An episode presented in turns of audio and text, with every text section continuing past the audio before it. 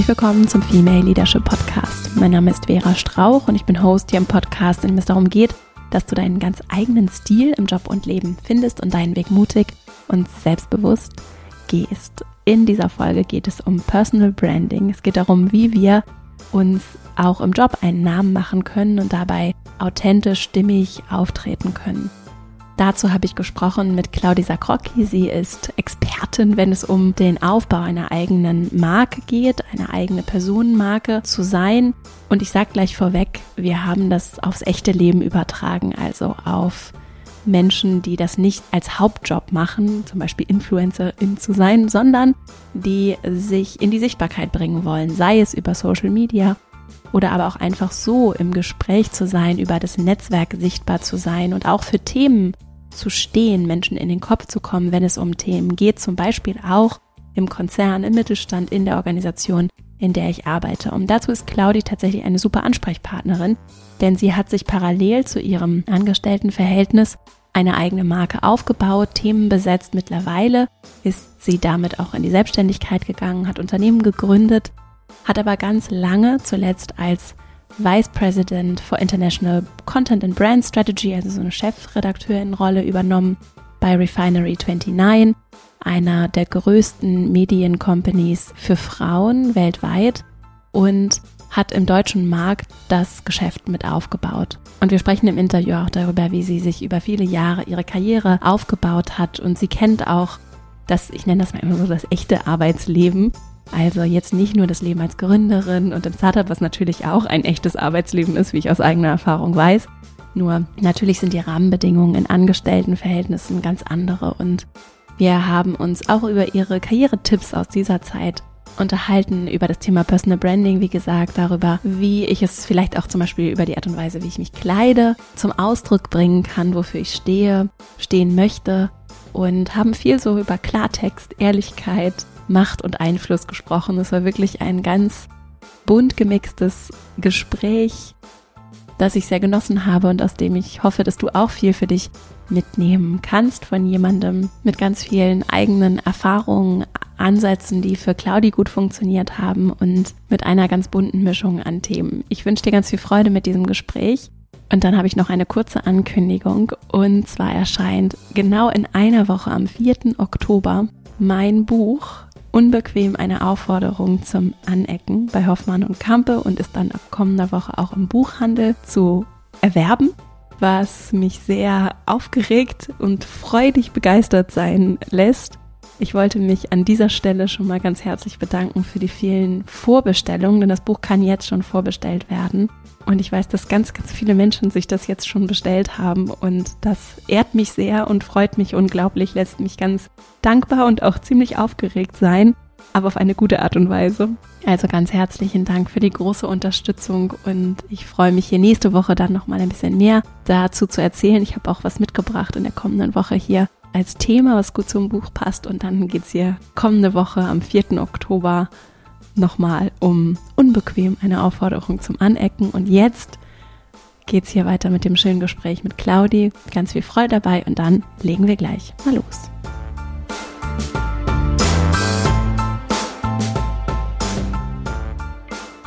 Herzlich willkommen im Podcast, liebe Claudi. Ich freue mich total, dass du hier bist.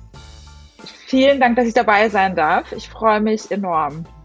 Ich habe schon länger auf meiner inneren Liste auf jeden Fall gehabt, dass ich gerne mit dir sprechen wollte, weil du super cool bist. Auf jeden Fall, auf jeden Fall wirkst du auf mich so und dich so mit Branding und Kommunikationsthemen beschäftigst. Und auch weil du total viele Sachen gleichzeitig machst, was mit mir super resoniert und ich glaube mit ganz vielen Menschen, die hier zuhören. Und auch, als du dann nämlich vor einiger Zeit hast du online was geteilt und da ging es so um das Thema Female Empowerment und wie es auch so vielleicht so eine, zum Teil was anderes gepredigt wird, als das dann tatsächlich von einzelnen Personen vielleicht auch gelebt wird.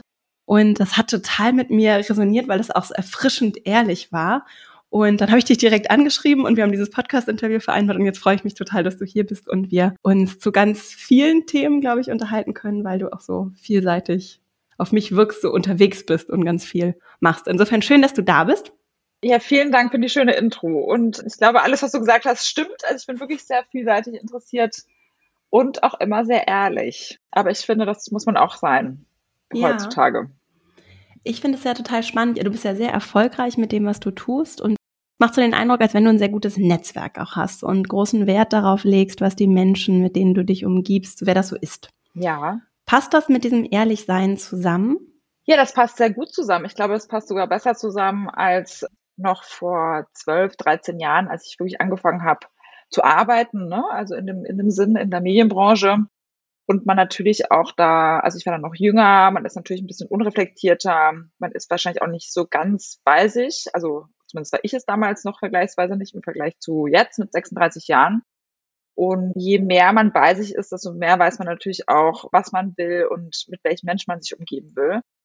Und ein Netzwerk ist insofern super wichtig. Das predige ich auch immer oft, weil es da auch nicht nur um dieses Business-Netzwerk geht. Also es sind nicht nur Kontakte, die einen vielleicht irgendwann weiterbringen, sondern für mich bedeutet Netzwerk auch, mich mit Menschen zu umgeben, die mich als Mensch einfach verstehen, supporten, die für mich da sind, die auch zuhören, ne, wenn es einmal irgendwie nicht so gut läuft und die einfach auch so ein Support-System sind. Und deswegen ist für mich der Begriff Netzwerk auch immer viel vielseitiger, als jetzt zu sagen, wer sind jetzt meine Business-Kontakte, die ich in meinem Telefonbuch habe und auf die ich zur Not zurückgreifen kann. Gibt es Sachen, worauf du da besonders achtest? Also vielleicht auch Sachen, wenn du das erlebst, dann weißt du gleich, ah nee, das ist jemand, von dem halte ich mich lieber fern? Ja klar, also auf jeden Fall habe ich ein sehr starkes Wertesystem. Ich glaube, da müssen meine Freunde auch manchmal ein bisschen schmunzeln drüber, weil ich da sehr fest dran halte. Aber so bin ich einfach auch als Mensch und so bin ich auch bislang immer gut gefahren. Und dementsprechend möchte ich mich natürlich selbst auch nur mit Menschen umgeben, die dieses Wertesystem teilen. Also im beruflichen Kontext zum Beispiel nur Menschen, die wirklich wahrlich inklusiv sind, die auch andere Stimmen zulassen als ihre eigene, die ihr Ego im Schach halten und verstehen, was, was das menschliche Ego mit einem macht, die auch wirklich darauf bedacht sind, ihren eigenen Erfolg zu teilen, beziehungsweise Expertise zu teilen und das nicht eben für sich zu behalten. Und vor allem auch nur Menschen, die verstehen, dass egal wie erfolgreich man ist, man nie vergessen darf, erstens, wo man herkommt und zweitens, dass Erfolg nicht alleine passiert, sondern es sind immer ganz viele Leute dafür mitverantwortlich, dass irgendjemand erfolgreich ist und sei es eben festangestellt im Unternehmen oder als Einzelperson. Ich glaube, darüber wird oft auch noch viel zu wenig gesprochen, dass es natürlich immer die Menschen gibt, die jetzt zum Beispiel ich hier bei so einem Podcast sprechen dürfen. Und das, darüber freue ich mich natürlich total. Aber man darf auch nie vergessen, dass auch in meinem Werdegang und in jedem Werdegang ganz viele andere Menschen involviert waren, um überhaupt diese Erfolg, äh, Erfolge umsetzen zu können. Und ich möchte dementsprechend mich auch im Business nur noch mit Menschen umgeben, die dieses Wertesystem eben auch vermitteln. Ne? Also jetzt mal auf gut Deutsch gesagt auch nicht mehr mit Menschen zusammenarbeiten, die in der Führungsposition sind und die es nötig haben, in einem Meeting Praktikanten oder Praktikantinnen runterzumachen oder sich da auch zu positionieren. Und sowas zum Beispiel als kleines Beispiel. Das teilen, glaube ich, ganz viele Menschen. Was würdest du denn denjenigen raten, die vielleicht auch noch nicht so viel tatsächlich Macht und Einfluss haben, dass sie den Eindruck haben, dass sie so konsequent dann auch Dingen aus dem Weg gehen können, weil sie vielleicht darauf angewiesen sind, in einem gewissen Job mit gewissen Menschen zu bleiben, weil sie das Geld brauchen zum Beispiel? Total. Und ich glaube, das darf man eben auch nicht vergessen, dass zum Beispiel ich selber dahingehend aus einer sehr privilegierten Situation jetzt argumentieren kann. Ne? Also ich habe mich jetzt selbstständig gemacht, ich habe 12, 13 Jahre meine Karriere aufgebaut und natürlich je in Anführungsstrichen höher man kommt und damit machtvoller auch wieder in Anführungsstrichen mal in diesem ganzen Unternehmenskonstrukt ist, desto einfacher ist es natürlich da auch Riegel vorzusetzen. Ich glaube, wenn man da noch nicht ist, ist es ganz, ganz wichtig, auch in seinen Peer Groups Leute zu finden, die eben diese Werte auch miteinander teilen und auch nie zu vergessen, dass man gemeinsam auch stärker ist. Also sprich, wenn man zum Beispiel jetzt im Angestelltenverhältnis ist und merkt, dass die Führungsposition wirklich, sage ich jetzt mal, sehr fragwürdige Aussagen trifft oder wenig inklusiv ist oder zum Teil auch wirklich irgendwelche unter der Gürtellinie Kommentare ablässt, dann ist es umso wichtiger, sich eben zu verbünden mit Leuten, die eben, sage ich mal, auf dem Level drunter sind oder ne, auf dem gleichen Level wie man selbst, so dass man da eben gemeinsam überlegen kann, wie man eben gemeinsam sich zusammen verbünden kann und dann eben in der HR-Abteilung oder in gewissen anderen Abteilungen, die dafür verantwortlich sind, eben laut zu werden und das eben auszusprechen. Und ich glaube, es kommt natürlich auch trotzdem mit dem Alter und einer gewissen Reife, dass man irgendwann auch weiß, wo sind diese Linien, wo ich etwas sagen darf oder kann ohne dass ich Konsequenzen fürchten muss? Und wo sind die Linien, wo ich eben noch nicht selber die Power habe, das eben anzusprechen? Und wenn man die eben noch nicht hat, dann würde ich eben stark dafür raten, sich eben zusammenzuschließen. Du hast ja vorhin davon gesprochen, dass du auch Menschen suchst und ich vermute mal, dass du dann selber das auch gibst, die bereit sind zu teilen ne? und was abzugeben, Sachen nicht für sich alleine so behalten. Kennst du das auch, dass du vielleicht, wenn ich jetzt auch zum Beispiel auch so aus der, der Zeit so zurückdenke, in der ich in einem Unternehmen gearbeitet habe und dass es schon manchmal schwer sein kann, dabei zu bleiben, gerade wenn ich den Eindruck habe, die Leute, die mich umgeben, sind vielleicht dann eher nicht so unterwegs. Weißt du, so diese Angst davor, mhm. dass ich irgendwie zu viel gebe und ich bin die, die immer gibt und teilt und andere unterstützt und vielleicht auch manchmal so eine gewisse Frustration empfindet, weil das gefühlt nicht sofort zurückkommt. Hast du da für dich so einen Weg, um da, also in dieser guten Energie ja zu bleiben? Ne? Das ist vielleicht auch so ein Ego-Thema, dass sich dann das Ego vielleicht doch mal so reinschleicht und sagt, ah, Vera, aber jetzt auch mal genug geteilt, muss auf, auf dich selbst achten, ne? Denn wenn das, wenn du das nicht tust, wer, wer tut's dann? Ja, also ich glaube, diese Momente kennen wir alle. Also wie gesagt, ich war ja auch sehr lange angestellt in einem festen Arbeitsverhältnis und im Unternehmen. Und ich glaube, wir alle kennen die Momente, wenn man zum Beispiel auch in einem großen Meeting sitzt und auf einmal hat jemand die eigene Arbeit für seine eigene verkauft, ne? Oder für seine verkauft. Oder man gibt eben in der in einer Aufgabe, die eben mehrere Leute zusammen lösen müssen, einfach viel mehr als zum Beispiel eine andere Person. Ne? Und hat dann so das Gefühl, dass man selber einfach viel mehr teilt und viel mehr irgendwie dabei ist, damit die Gruppe gut aussieht, anstatt eben andere Leute. Und ich glaube, das ist ganz normal. Also, beziehungsweise ich glaube, das kennen viele Menschen.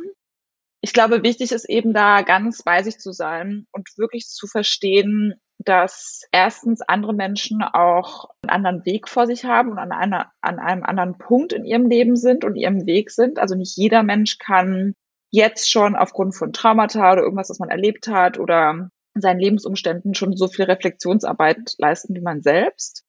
Man wünscht sich natürlich, dass alle Leute auf dem höheren Level sind und da eben schon bewusst eben, als sie an sich gearbeitet haben, aber manche Leute sind einfach noch nicht so weit. Und ich glaube, da eben auch empathisch zu sein, und nicht eben, sag ich mal, nur negativ, im negativen Gedankenstrudel zu bleiben und sagen so, ah, wieso ist das so und wieso kann, können die nicht, sondern einfach mit Empathie daran zu gehen und eben zu wissen, dass jeder Mensch sein eigenes Päckchen zu tragen hat und manche brauchen einfach ein bisschen länger.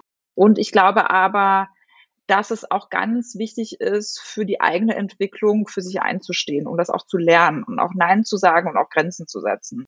Und ich glaube schon, dass es auch sehr wichtig ist in einem Angestelltenverhältnis, wo man natürlich auch na, immer wieder mit den gleichen Leuten zusammenarbeitet, da eben Grenzen zu setzen, wenn man merkt, dass viele Grenzen einfach überschritten werden und die einfach nicht mehr dem eigenen Wertesystem entsprechen.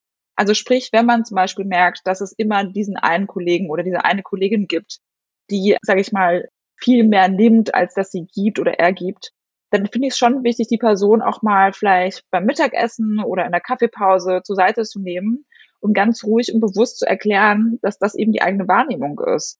Und da einfach auch wieder empathisch, ne, also nicht Streit hervorrufend, sondern eher empathisch zu hinterfragen, wieso das so ist und vielleicht auch zu wünschen, Wünsche zu äußern, dass die Person einfach doch ein bisschen mehr noch für die Gemeinschaft und für das Geben und Nehmen sich öffnet. Und ich glaube, bei solchen Gesprächen ist es zum einen ganz spannend, manchmal zu erfahren, was das Gegenüber für eine Wahrnehmung hat ne? und was das Gegenüber auch manchmal da vielleicht auch für Gründe hat oder vielleicht sieht das Gegenüber das vielleicht auch ganz anders ne? und dann kann man sich selber wieder hinterfragen. Aber vor allem ist es auch super wichtig, sich selber zu stärken und eben sein Grenzverhalten zu stärken. Und ich glaube auch, gerade in einem Angestelltenverhältnis, ne, wo es natürlich auch diese natürliche Leiter gibt, die man irgendwann mal, wenn man möchte, hoch in Anführungsstrichen klettern kann und sich da hocharbeiten kann, es ist eben umso wichtiger, irgendwann Grenzen zu ziehen und zu wissen, was eben auch der eigene Wert ist. Und der eigene Wert ist nicht, dass andere Leute immer nur nehmen und man selber immer nur gibt. Weil dafür ist man selber zu wertvoll. Das klingt sehr schön. Das war eigentlich ein schönes Schlusswort. Zum Glück haben wir noch viel Zeit. Du hast es ja geschafft in deiner Karriere, dich deine Werte nicht zu verleugnen, also deinen Werten treu zu bleiben, vielleicht mal mehr oder mal weniger, so wie es auch als Praktikantin sicherlich anders als dann nachher als, weiß ich nicht, Teamleiterin oder Bereichsleiterin. Du warst ja dann am Ende International Content and Brand Strategy mhm. Vice President. Ja, genau. so. Das ist ja schon von der Praktikantin dann ein ganz schöner Weg. Wie hast du das denn für dich äh, vereinbaren können, deinen Werten treu zu bleiben und gleichzeitig ehrlich zu sein und gleichzeitig aber doch mehr Macht zu bekommen? Was ja auch bedeutet, anderen zu gefallen, unterstützt zu werden, von anderen gefördert zu werden. Also ich glaube, ich habe schon sehr früh verstanden, dass es natürlich immer hilfreich ist, in einer höheren Position zu sein. Das muss man natürlich auch gar nicht leugnen. Also natürlich hat man viel mehr Spielraum, Macht in Anführungsstrichen, je höher man auf dieser Karriereleiter steht. Und für mich war auch immer schon ganz klar, dass ich ganz hoch hinaus will. Einfach auch, weil ich selber diesen Drang hatte, mir das selber zu beweisen, weil ich auch mich einfach konstant weiterentwickeln wollte und einfach nicht stehen bleiben wollte in dem Sinne. Und dementsprechend habe ich mich da wirklich von ganz unten hochgearbeitet, auch in jedem Unternehmen, wo ich neu angefangen habe, weil ich auch mal meistens relativ weit unten angefangen habe. Und so einer meiner wichtigsten Tipps ist auch wirklich, weil es, glaube ich, oft auch in Vergessenheit gerät, wie viel man eigentlich dafür arbeiten muss und machen muss. Also man darf schon nicht auch immer vergessen, dass Erfolge auch immer mit sehr viel Nachtschichten, harter Arbeit und eben Arbeiten dann, wenn andere Leute Wochenende haben oder Urlaub machen, verbunden ist. Also man muss schon seine 150 Prozent geben, um eben dann einen Unterschied zu machen und um eben auch da das Zeichen zu setzen, dass man das eben auch unbedingt will. Und es ist natürlich so, dass man im Vergleich zu anderen dann, um einen Vorsprung zu haben, muss man einfach diese Zeit und Energie da reinsetzen und einfach wie gesagt, die extra Mile zu gehen. Ne? Also was kann ich noch tun, was außerhalb meines Arbeitstasksfelds ist, um da eben zu signalisieren, dass ich eben doch noch ein bisschen mehr will. Also das eben zum einen. Und zum anderen ist es eben auch dann natürlich für mich umso wichtiger gewesen, dass je weiter ich hochgerutscht bin, desto mehr ich auch dann jedes Mal, wenn ich eine Stufe hoch bin, die Hand nach hinten auf, ausgestreckt habe und andere Leute eben mitgezogen habe. Und was, glaube ich, viele Leute heutzutage immer noch nicht verstehen, ist, dass der Kuchen endlich ist. Also nur weil man selber ein Stück vom Kuchen abbekommen hat und eine Stufe nach oben geklettert ist, heißt es das nicht, dass nicht noch andere Menschen auf dieser Stufe Platz finden oder diesen Kuchen eben essen können. Und das so gesehen, wenn man selber erfolgreich ist und andere mitzieht oder andere noch mal ein bisschen mehr sichtbar macht, dass es dann halt nicht bedeutet, dass einem von einem eigenen Erfolg etwas weggenommen wird. Ganz im Gegenteil, auch da wieder das Credo, je mehr man gibt, desto mehr bekommt man eben auch zurück. Und deswegen finde ich es vor allem in einem Angestelltenkonstrukt oder Unternehmenskonstrukt, wo es ja so ist, dass man sehr viele Stunden mit Menschen fast wie so, wie so einer Familie verbringt, die man sich aber eben nicht selber aussuchen kann. Da ist es eben umso wichtiger, auch eben in Momenten, die vielleicht unscheinbar wirken oder die vielleicht nur so ein kleiner Moment an der Kaffeemaschine irgendwie sind, dann trotzdem noch mal eben andere Leute zu elevaten und über andere Leute gut zu sprechen, von denen man denkt, dass sie es verdient haben, mehr gehört oder gesehen zu werden. Man bricht sich wirklich selber keinen Zacken aus der Krone, wenn man zum Beispiel, sag ich mal, eine neue Position bekommen hat und dann eben sagt so, hey, aus meinem vorigen Team oder aus einem anderen Department oder irgendwen, den ich, mit dem ich jetzt gerade zusammengearbeitet habe, da merke ich, dass die Person super kreativ ist, super capable ist. Ich glaube, die Person kann vielleicht sogar noch mehr, als, als ihr jetziges Aufgabenfeld irgendwie zeigen kann. Ne, wollen wir das nicht vielleicht mal ausprobieren? Wollen wir der Person nicht vielleicht mal noch mal ein bisschen mehr Verantwortung geben?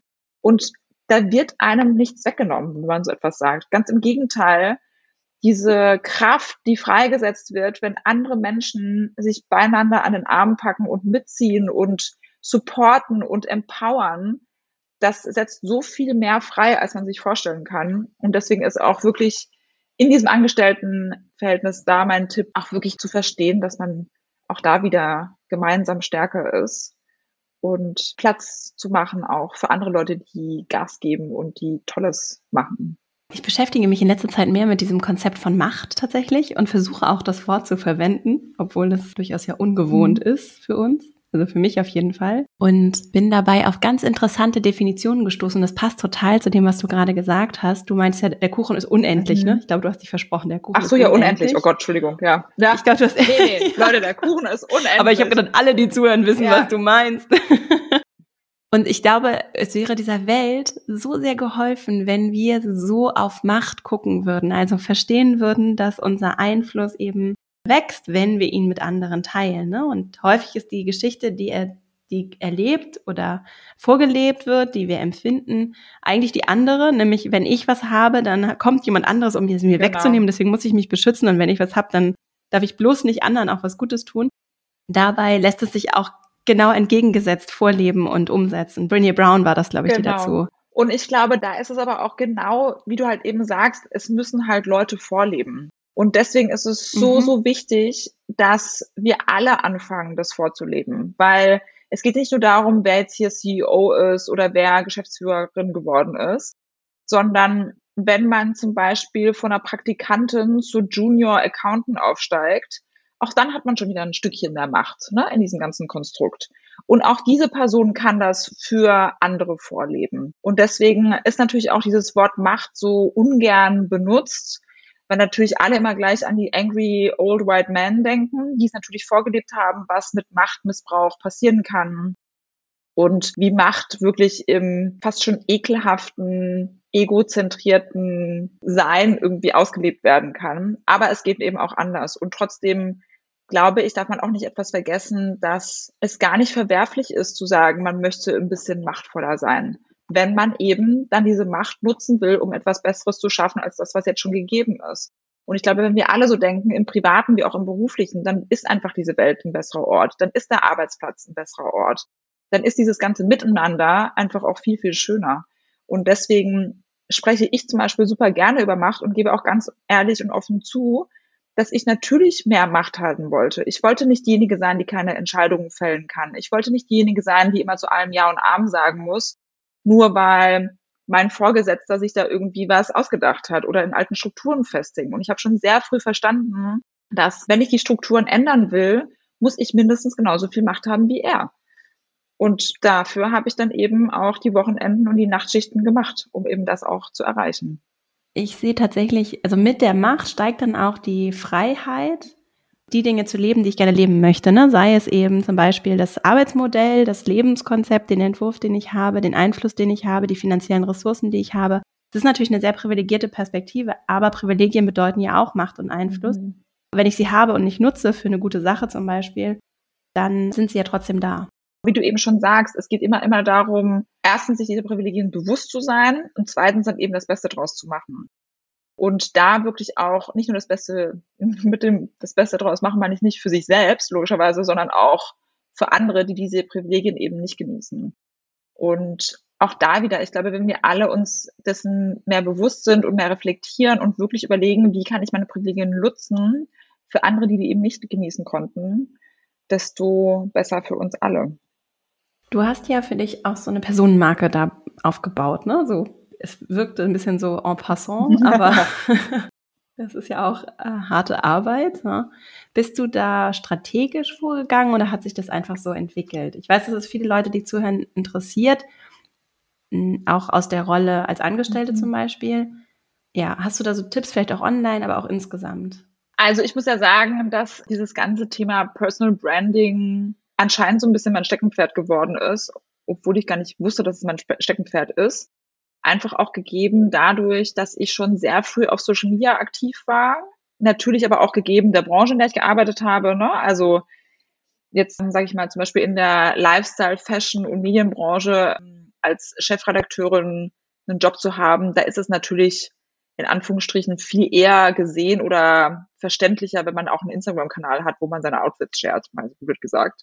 Genau, aber dieses Thema Personal Branding kam bei mir anfangs super natürlich, weil ich natürlich am Anfang schon auf diesen ganzen Social Media Kanälen unterwegs war, weil es eben einfach Teil der Branche ist. Also man muss sich natürlich mit Facebook, Instagram, Twitter und TikTok und wie es alles ist auseinandersetzen, wenn man eben so einen Job hat in den Medien. Aber andererseits habe ich auch das Glück gehabt, dass ich natürlich sehr oft für amerikanische Unternehmen gearbeitet habe. Also sei es jetzt das Interview Magazine oder Refinery 29 und Vice Magazine, das sind alles Unternehmen, die in den Staaten ihre Headquarter haben und eben da auch entspringen. Und es ist schon so, dass natürlich in den USA der Mindset ganz, ganz anders ist, was das Thema Personal Branding betrifft. Oder das Thema in Anführungsstrichen Selbstdarstellung. Allein wenn ich das Wort Selbstdarstellung schon sage, ist es in Deutschland so wahnsinnig negativ konnotiert. Ne? Also eigentlich keiner von uns will sich selber darstellen aber eigentlich sagt es nichts anderes, als nach außen zu tragen, wer man selber ist. Und das ist ja eigentlich auch nichts Verwerfliches oder sollte nichts Verwerfliches sein. Und dementsprechend habe ich da das Glück gehabt, schon sehr früh einfach ein anderes Mindset mitzukriegen und zu lernen zu dürfen, dass man eben stolz drauf sein kann, was man erreicht hat und dass man stolz drauf sein kann, was für Skills man hat und stolz drauf sein, was für an welchen Projekten man arbeitet oder welche Awards man bekommen hat oder mit welchen Menschen man zusammenarbeitet oder welchen Job man gerade gelandet hat. Und das sind alles dieses Stolzsein auf sich und das eben auch mit Stolz wiederum und Würde nach außen tragen, ist etwas, was in den USA super gern gesehen wird in Deutschland so langsam erst, würde ich mal behaupten, ankommt. Ne? Also Stichwort Personal Branding. Und ich gebe ja auch selber einen Workshop zum Thema Personal Branding. Das heißt, wer da Interesse hat, kann sich immer bei mir bei Instagram melden. Aber da sage ich auch immer ganz fleißig, dass es wirklich auch egal ist, in welcher Branche man ist. Und dementsprechend ist dieses Thema Personal Branding natürlich für mich einfach super, ein super passioniertes Thema, weil ich einfach finde, dass wir einfach viel stolzer darauf sein sollten, wer wir sind und was wir machen. Und zum anderen bin ich auch jemand, ich komme ja selber aus einer Kleinstadt, ich habe früher nicht in Großstädten gewohnt und habe da zum Beispiel, ich weiß, wie es ist, wenn, wenn man keine like-minded people hat. Ne? Also wenn man nicht kein Netzwerk vor Ort findet mit Menschen, die die gleiche Vision haben oder Passion haben oder die gleichen Werte teilen. Und da sage ich immer, so wie ich es damals auch gemacht habe, sucht euch diese Leute online. Findet, es ist auch so viel Stärke darin, auch zu sagen, so, nee, Leute, ihr seid hier nicht mal ein Cup of Tea und ich finde jetzt meine People da draußen. Und das ist einfach sehr, sehr powerful. Und dementsprechend ist Personal Branding einfach super wichtig für die eigene Stärkung vom eigenen Selbstwertgefühl, als Signal nach außen, ne, wie, wie stark man sein eigenes Skillset sieht und wie sehr man dazu auch steht und eben auch, um nochmal Netzwerke zu bilden, wenn man sie im täglichen Umfeld, im realen Leben nicht bilden kann. Was macht denn für dich dann so eine starke Personenmarke aus? Oder was ist es dann, worauf ich achten kann, wenn ich mich frage, wie ich das mhm. für mich angehen kann oder wo ich vielleicht auch anfangen kann, das auszubauen? Also wichtig ist natürlich zum einen, dass man wissen muss, für was man stehen will. Also was möchte man überhaupt nach draußen präsentieren? Ne? Über was erzähle ich? Und da rede ich immer ganz gerne vom Drei-Säulen-Prinzip, dass man sich am Anfang gerne drei Säulen erarbeiten kann, die zu einem passen und die authentisch sind. Und dieses Wort authentisch sein, Authentizität, kann man natürlich nicht ohne, also nicht, nicht benutzen, wenn man über Personal Branding spricht, weil natürlich ein effektives, ehrliches Personal Brand davon lebt, dass es eben authentisch ist.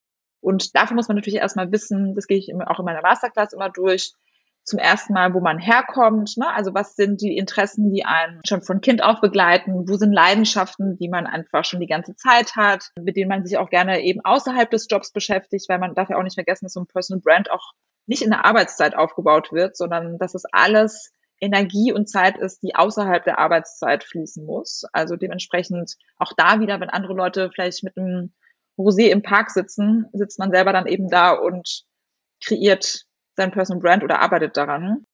Also zum Wichtigsten ist eben zu wissen, wer man ist und was, wo man herkommt, weil man nur, wenn man das Verständnis wirklich hat, was einen geprägt hat oder was einen jetzt noch irgendwie zum Brodeln bringt, im positiven Sinne, kann man auch wissen, wo eben diese Leidenschaften stecken. Und dann kann man eben darauf basierend evaluieren, was eben die Storylines sind, also was, was möchte man nach außen tragen, habe ich vielleicht eine Expertise, die ich scheren kann, habe ich viel Erfahrung in einem Bereich, das ich scheren kann, oder habe ich zum Beispiel auch eine Leidenschaft einfach für irgendeinen Bereich. Es muss ja auch nicht immer irgendwas mit dem Job per se zu tun haben, kann auch ein anderes, man kann auch eine Personal Brand für etwas anderes aufbauen. Und da eben einfach zu überlegen, so, wo sind diese Passion Points, wo ich wirklich einen Mehrwert liefern kann. Entweder durch meine Inspiration oder eben meine Expertise oder meine Erfahrung.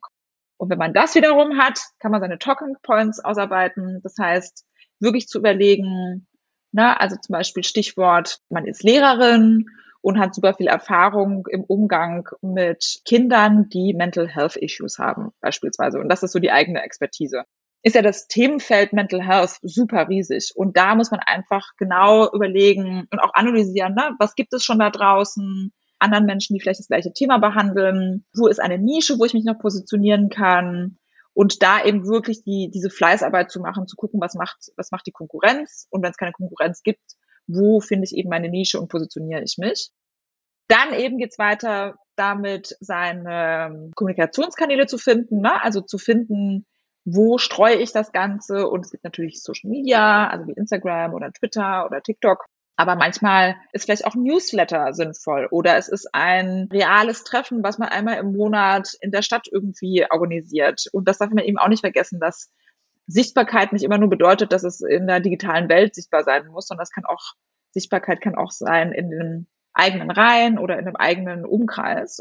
Genau, und wenn man das dann definiert hat, also das heißt, ich weiß, wer ich bin, ich weiß, was meine Expertise ist oder was ich teilen will, ich weiß, wo ich meine Audience erreiche und wo ich das alles spielen will, dann entwickelt man eben Formate. Das heißt, basierend auf dem, was man eben erzählen will, entwickelt man Formate, die eben funktionieren, die man ausprobieren kann.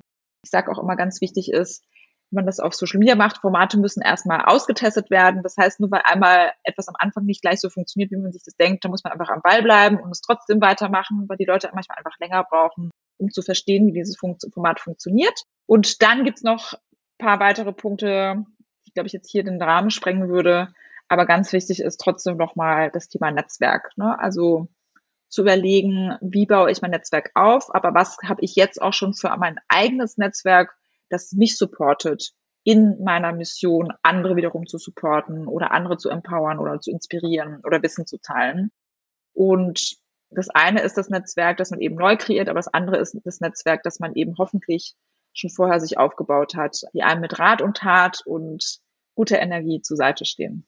Ich habe noch mal noch eine, eine andere Route, die ich ganz kurz einschlagen würde. Wir haben zwar nicht mehr so viel Zeit, aber schlag an.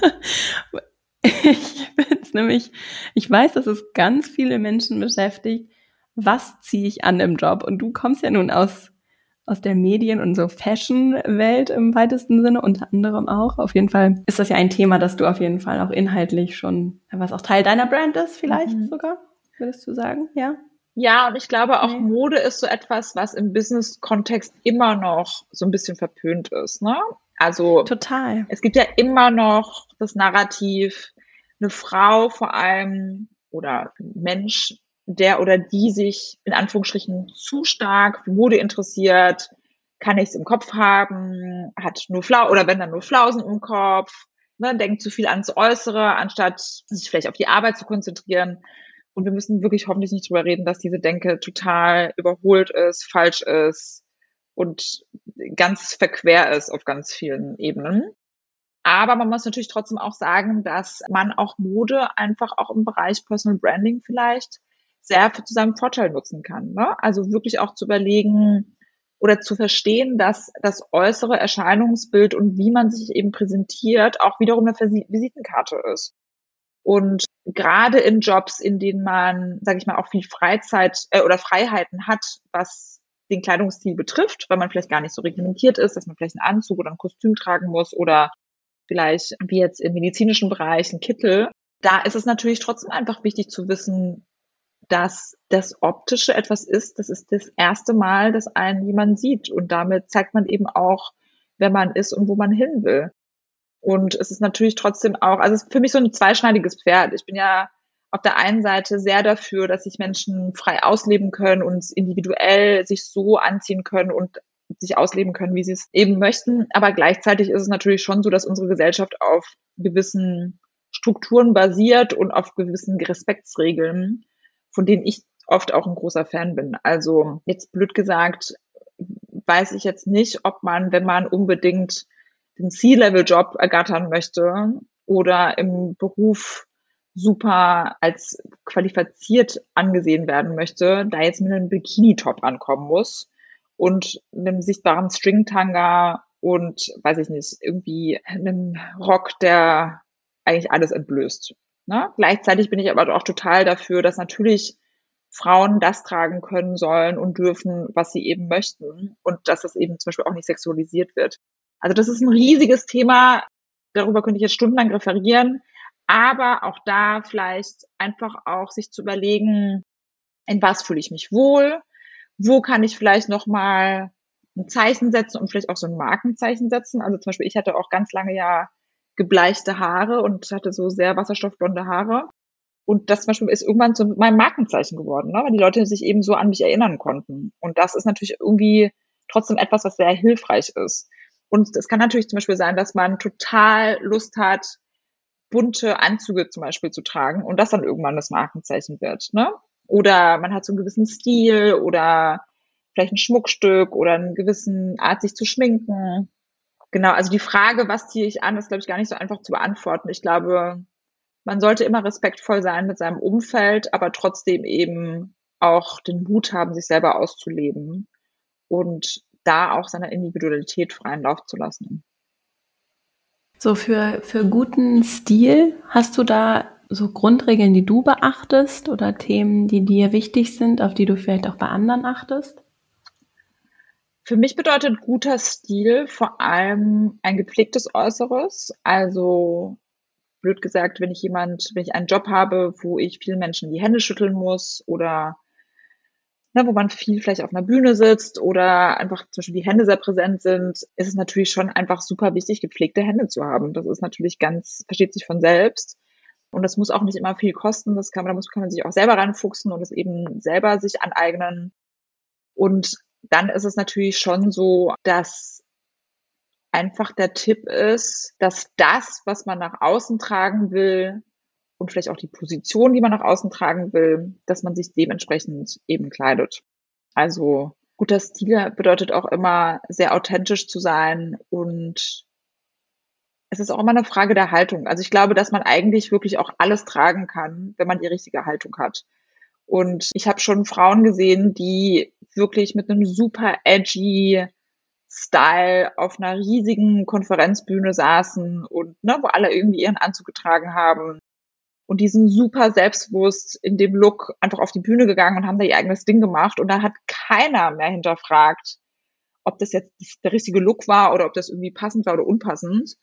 Und deswegen ist für mich einfach Stil auch immer eine Frage der Haltung. Und ich glaube, wenn man mit sich selbst im Reinen ist, wenn man weiß, wer man ist, was man kann, dass man aus gutem Grund irgendwo ist, eingeladen ist zum Beispiel, oder aus einem guten Grund bei einem Meeting dabei ist, dann kann man alles rocken. Bin ich fest, fest überzeugt.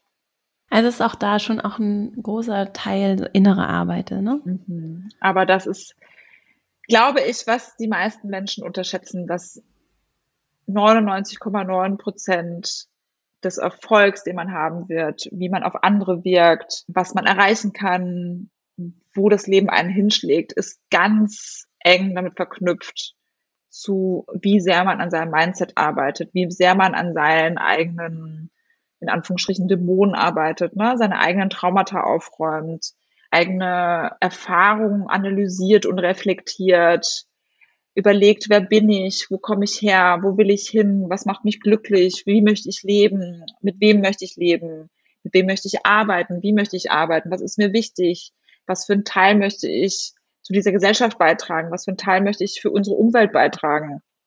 Und je mehr man sich Zeit nimmt, um diese Sachen für sich rauszufinden, desto mehr kommt man Erfolg näher oder auch der Definition, was selber für einen Erfolg ist. Und desto authentischer kann man einfach leben. Und dieses authentische Leben schlägt sich einfach in allen Lebenslagen wieder. Und ob es dann eben ist, dass man mit wie gesagt, mit Haltung und in einem authentischen Schritt auf die Bühne schreitet, um da eben einen Panel Talk zu halten oder eben einen Job abzusagen, weil man es einfach nicht fühlt und weiß, dass es einem in seinem Endgoal nicht, nicht näher bringt. Oder im Gegenteil, alle Wochenenden durcharbeitet, weil man unbedingt ein anderes Ziel erreichen möchte. Und selbst wenn die ganzen Freunde das nicht verstehen, man trotzdem dran bleibt. Und das schafft man wirklich nur, je mehr man an sich selbst arbeitet und in sich selbst reinhört und auch sich Feedback einholt von seinem Netzwerk und seinen Ängsten in dem Umfeld und da einfach wirklich auch da wieder die Ärmel hochkrempelt und die Arbeit macht. Du hast ja vor einiger Zeit den Schritt dann in die Selbstständigkeit gewagt. Ne?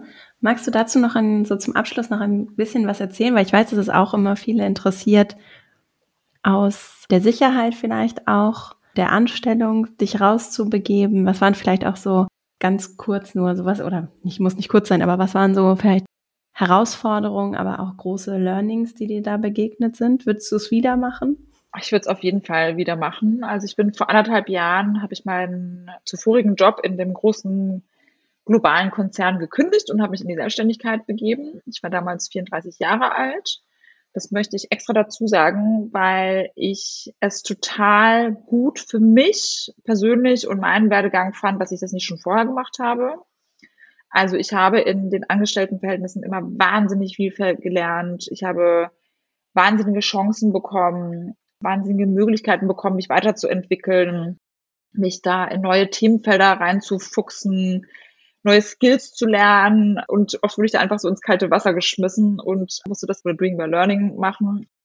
Das war für mich total wichtig in meiner eigenen Entwicklung. Und letztlich kam dieser Schritt, sich selbstständig zu machen, schlichtweg daraus, dass ich wusste, dass ich in meiner Branche und in dem Bereich, in dem ich arbeite, alles gelernt habe, was ich hätte lernen können. Also ich wusste, natürlich gibt's noch vielleicht andere Titel oder mehr Gehalt oder was auch immer, die da möglich gewesen wären, aber ich wusste, ich habe eigentlich alles, nicht eigentlich, ich habe alles erreicht, was ich hätte erreichen können.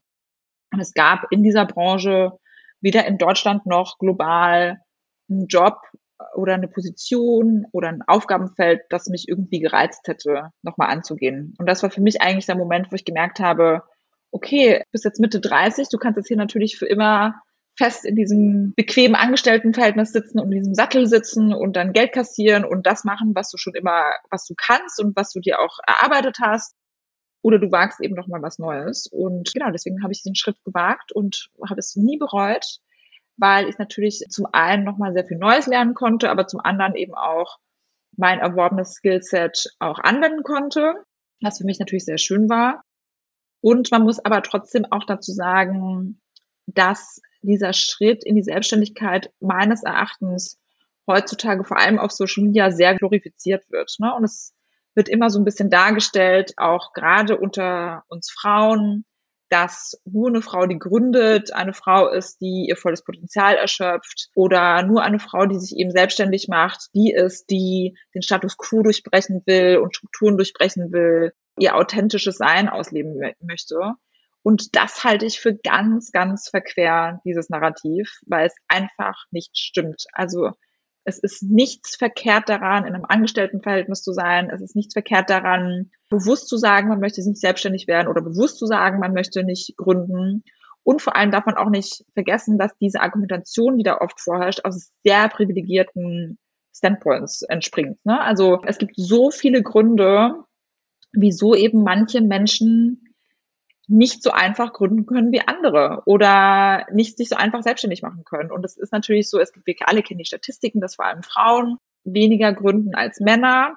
Aber man, man darf auch nicht vergessen, dass es auch ganz viel mit Background zu tun hat, mit Setup, mit finanziellen Puffer und dass da einfach die Diskrepanz riesig ist. Also ich zum Beispiel hätte es gar nicht mir leisten können, mit Mitte 20 mich selbstständig zu machen. Also ich komme aus einem Einwanderer Familienhaus, also meine Eltern sind emigriert nach Deutschland, die, da gibt's nichts, worauf wir zurück hätten fallen können, da gibt's nichts, was ich erben werde. Da musste sich alles von vorne aufgebaut werden. Und ich war einfach froh, dass ich überhaupt studieren hätte gehen können oder studieren äh, gehen konnte genau, dementsprechend ist es, äh, selbstständig zu sein, ist immer natürlich eine Herausforderung, aber auch angestellt zu sein ist eine Herausforderung und das eine ist nicht weniger wert als das andere und ich habe ja jetzt beides gemacht und ich kann auch wirklich sagen, es gibt nicht mehr Herausforderungen beim Selbstständigsein als beim Angestelltensein. Es sind einfach andere Themen, die da aufkommen. Und auch da wieder, das eine ist nicht besser als das andere. Und ich kann nur raten, dass wenn man vom Angestelltenverhältnis in die Selbstständigkeit gehen möchte, sich wirklich viel mit Menschen unterhält, die schon selbstständig sind und die das auch gerne sind.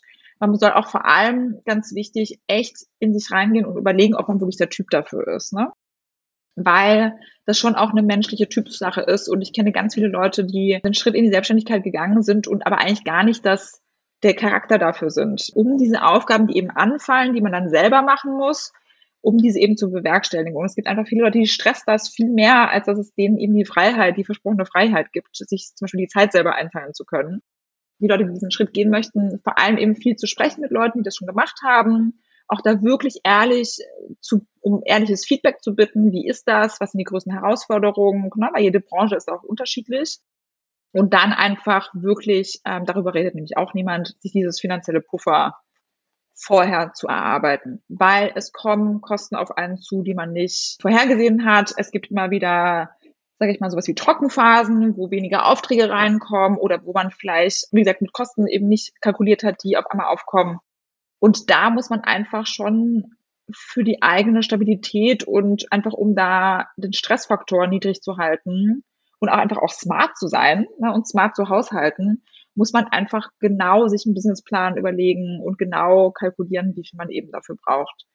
Da kann man auch sowas wie Businessplan googeln. Da gibt's ganz viele, auch wahrscheinlich in jeder Stadt, Support-Systeme, wo man auch hingehen kann, die einem da helfen. Es gibt verschiedene Wirtschaftsplattformen, wo man sich informieren kann, wo man vielleicht auch für kleines Geld ein paar Calls machen kann mit Beratern, die da eben einem supporten und unterstützen. Und dann, wenn man das Gefühl hat, das ist das Richtige, dann sage ich immer, go for it. Das ist jetzt wirklich ein schönes Schlusswort. wo können denn Menschen, ich habe noch ein paar ganz kurze Abschlussfragen vorher, wo können denn Menschen dich und deine Arbeit finden, wenn sie jetzt sagen, Mensch, Claudi, mhm. da will ich jetzt mehr? Okay, also um wirklich den Rundumblick zu haben, ohne dass ich das selber in zehn Minuten erklären muss, zu dem, was ich gemacht habe und was ich mache, da kann man einfach auf meine Webseite gehen. Das ist www.claudiclaudi.de. Und um mich zu erreichen, ist es immer am besten auf Instagram, weil ich in meinem Personal Brand Instagram als meinen Kanal auserkoren habe, der einfach am meisten zu mir passt. Das heißt, wenn ihr da Fragen habt oder Anregungen, konstruktive Kritik, könnt ihr euch immer jederzeit gerne bei mir melden. Ich liebe den Austausch mit der Community, weil das für mich auch immer eine zweiseitige Bahn ist. Ne? Also nicht nur ich äh, schreie gerne aus Social Media heraus, sondern ich freue mich auch immer, wenn da was zurückkommt. Deswegen, wenn ihr da noch Fragen habt oder irgendwas loswerden wollt, dann scheut euch bitte nicht, mich zu kontaktieren. Wir verlinken das auch alles in den Show Notes natürlich. Gibt es Menschen, die dich gerade besonders inspirieren oder von denen du denkst, das wäre schön, wenn die mehr Aufmerksamkeit bekommen würden? Oh, ich muss sagen, ich habe so viele Menschen in meinem privaten Umfeld, in meinem Business-Netzwerk oder auch Menschen, die ich äh, jetzt mal hier und mal da irgendwie kennenlernen darf, die so wahnsinnig vieles leisten in ihrem Alltag, in ihrem Werdegang gerade, in der Phase, in der sie gerade stecken. Und ehrlich gesagt möchte ich hier gar keine großen Namen nennen, sondern mich inspirieren wirklich Menschen, die, egal was sie machen und wie bekannt sie sind oder unbekannt sie sind, einfach den Mut haben, sich selber treu zu bleiben, den Mut haben, mal in sich reinzuhorchen, wer man ist und was man dann noch aufzuräumen hat innerlich und die den Mut haben, ihr Leben genau so zu gestalten, wie sie es für richtig erachten. Egal, was der Status quo sagt, egal, was die Gesellschaft sagt, egal, was welche Strukturen sagen. Und all diese Menschen inspirieren mich ungemein. Man muss sich einfach trauen, diese offenen Konversationen zu führen, um zu merken, dass da sehr viel in jedem Menschen brodelt. Und das ist ja das Schöne. Gibt es Themen, zu denen du dir mehr Klartext wünschen würdest? Mehr Klartext wünsche ich mir vor allem zum Thema Female Empowerment, weil ich einfach finde, dass dieses Thema einfach sehr inflationär mit einem Buzzword durch die Gegend geschmissen wird, ohne dass die Leute viel dafür tun, um das wirklich im Day-to-Day -Day zu leben. Und natürlich fehlt noch sehr viel Spotlight auf dem Thema Selbstständigkeit, ne, zum Beispiel Mutterschutz bei Frauen, bei der Selbstständigkeit. Was sind irgendwelche gesellschaftlichen und beruflichen Hilfsstrukturen, die noch implementiert werden können, um vor allem eben Frauen, die bisher vom System oft benachteiligt wurden, das Leben einfacher zu machen oder zumindest mal genauso einfach zu machen wie für die Männer. Das Thema weibliche Gründerin, wieso gibt es immer noch, wieso gibt es einfach immer noch so wenig Seed Investment für weibliche Gründerinnen? Und es liegt nicht daran, dass zu wenig Pitch-Decks rausgeschickt werden, sondern es liegt eben daran, dass die Gelder immer noch lieber Männern gegeben werden als Frauen. Oh, es gibt so viele Themen, die so viel Aufmerksamkeit benötigen. Und deswegen glaube ich auch, dass es wichtig ist, sich dazu zu überlegen, für welches Thema man sich vielleicht auch selber einsetzen kann. Ne? Man kann nicht alle Themen behandeln, das ist klar. Und das ähm, muss auch niemand, aber vielleicht hat jede oder jeder auch wichtig von euch da draußen ein bisschen Kapazität, sich einem Thema irgendwie zu widmen und da sich reinzufuchsen und Hilfsarbeit zu leisten, Expertise zu scheren. Vielleicht auch einfach mit seinem Netzwerk zu teilen, dass es dieses, diesen Missstand überhaupt gibt. Und ich glaube, wenn da jeder so ein bisschen auch seinen Beitrag dazu leistet, ist auf jeden Fall schon ein bisschen was getan. Finde ich richtig schön, weil das so den Kuchen gefühlt auch größer macht. Ne? Also es gibt so viel, worüber wir vielleicht noch nicht genug reden. Mhm. So viel, wozu wir unseren Einfluss auch, es sich auch lohnt, den Einfluss zu teilen. Ja. Ne? Und ich glaube, da ist auch wichtig zu verstehen, dass jeder von uns auch Einfluss hat. Also wie gesagt, Einfluss ist auch, sich für Themen stark zu machen, wenn man zum Beispiel mit fünf Leuten beim Abendessen sitzt. Das muss nicht immer diese große Bühne sein. Das müssen auch nicht immer die Menschen sein. Also man kann Einfluss auch nicht abschieben an Menschen, die zwangsweise zum Beispiel ein großes Following auf Social Media haben. Wir alle haben Einfluss, weil genauso wie wir eben vorher darüber gesprochen haben, dass es äh, einen Unterschied macht, wie man wahrgenommen wird mit dem, was man, wie man sich kleidet, so hat jeder Satz, den man sagt, Einfluss auf unser Gegenüber oder unser Umfeld, ob man will eben oder nicht. Es bleibt ja bei anderen Leuten hängen. Und ich glaube, sich dessen bewusst zu machen und sich auch dessen bewusst zu machen, dass auch da wieder man sich dieser, dem nicht entziehen kann. Ne? Und wenn man wirklich etwas will, dass sich was ändert, muss jeder und jede von uns mithelfen. Anders wird sich nichts ändern. Und das, glaube ich, zu verinnerlichen, ist nochmal sehr gut und wichtig. Die allerletzte Frage. Die Menschen, die hier zuhören, lesen sehr, sehr gerne. Gibt es vielleicht ein Buch oder vielleicht auch mehrere Bücher, die du besonders gerne verschenkst oder wenn du das nicht so gerne tust, etwas, was du vielleicht gelesen hast, das dir besonders in Erinnerung geblieben ist? Das ist eine schwierige Frage für Leute, die gerne lesen. Ja, man muss sagen, ich lese so unfassbar viel. Also, weil ich habe auch Literatur studiert, deswegen ich lese so gefühlt irgendwie alles, was ich mir. Ich gucke gerade meine Buchstapel herum. Also was natürlich immer, glaube ich, gerade für Frauen toll ist, die das Gefühl haben, dass sie noch nicht wirklich ihr authentisches Selbst leben, ist von Glennon Doyle Untamed richtig super. Das ist, finde ich, so als Kickstart für den Mindset-Change, ne? So, hey, okay, ich will jetzt mein eigenes Leben angehen. Das ist, glaube ich, super. Dann gibt es jetzt noch ein ganz tolles Buch, ich weiß ja den genauen Titel nicht, zu Habits, also wie man seine eigenen Habits ähm, durchbrechen kann oder angehen kann und neue Habits kreieren kann. Und das ist, finde ich, auch super gut geschrieben gewesen und aufgearbeitet gewesen, weil ich ja auch eine ganz große Befürworterin bin, dass man ganz vieles auch erlernen kann. Und dass wir ganz oft auch eben an so, ja, so Habits festhängen, die wir denken, dass wir die für immer haben, aber man kann die eben auch ändern. Atomic Habits vielleicht von James Clear? Ja, genau, genau, ja. Das ist super. Und vielleicht nochmal als drittes nochmal so zum Thema Vertrauen in sich haben und zu überlegen, dass alles auch Energie ist, also ohne jetzt gar nicht so in diese spirituelle Schiene reinfallen zu wollen, aber dass eben das, was man nach, außen gibt, auch wieder zurückkommt, was für eine Art von Mensch man sein will, wie möchte man durchs Leben gehen. Da kann ich sehr von Danielle Bernstein The Universe Has Your Back empfehlen. Ich danke dir sehr für deine Zeit, das schöne Gespräch und auch deine Arbeit und wünsche dir einfach alles Gute für all die aufregenden Sachen, die da noch so kommen. Dankeschön und vielen, vielen Dank, dass ich hier dabei sein durfte und ihr alle draußen zugehört habt. Ich habe mich sehr gefreut und vielen Dank für das spannende Gespräch.